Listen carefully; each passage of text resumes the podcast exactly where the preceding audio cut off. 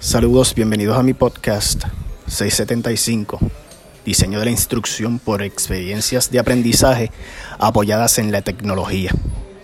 Mi nombre es Antonio Isaac Muñiz Verdeguez, soy del pueblo de Peñuelas, soy estudiante de maestría de Caribbean University en Ponce, soy maestro hace 20 años del sistema público de Puerto Rico y desde mis comienzos o primeros pasos siempre tenía en la tecnología un alto estimo porque sabía que era una herramienta que se podía utilizar como un medio efectivo para la enseñanza-aprendizaje.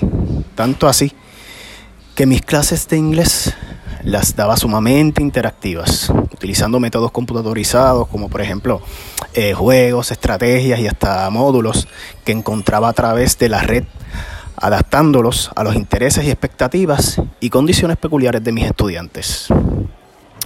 Nuestro interés en la tecnología para la enseñanza-aprendizaje fue creciendo. Y esto gracias a los resultados que adquiría con mis estudiantes.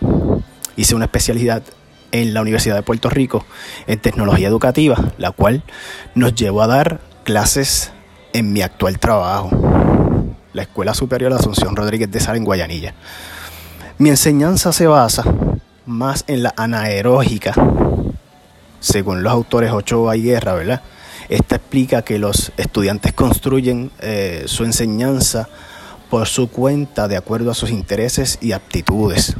Pero también entiendo que aún utilizo otras de sus estrategias como lo es eh, la escopéutica, que se explica como una enseñanza basada en todas aquellas técnicas adecuadas para la adquisición de conocimientos que apliquen en las posibilidades controladas de observar, examinar, reconocer, indagar, averiguar, además que orientan sobre la vocación de los, de los instrumentos y las herramientas que ayudan al desarrollo intelectual del estudiante.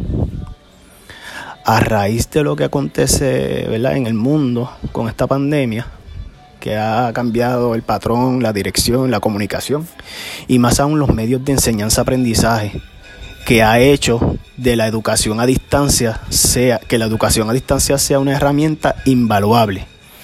Como expectativas de este curso, esperamos poder crear un diseño educativo adaptativo a nuestra realidad social, donde nos encontramos con estudiantes que no tienen el debido conocimiento y o las herramientas para poder tener una enseñanza-aprendizaje de calidad.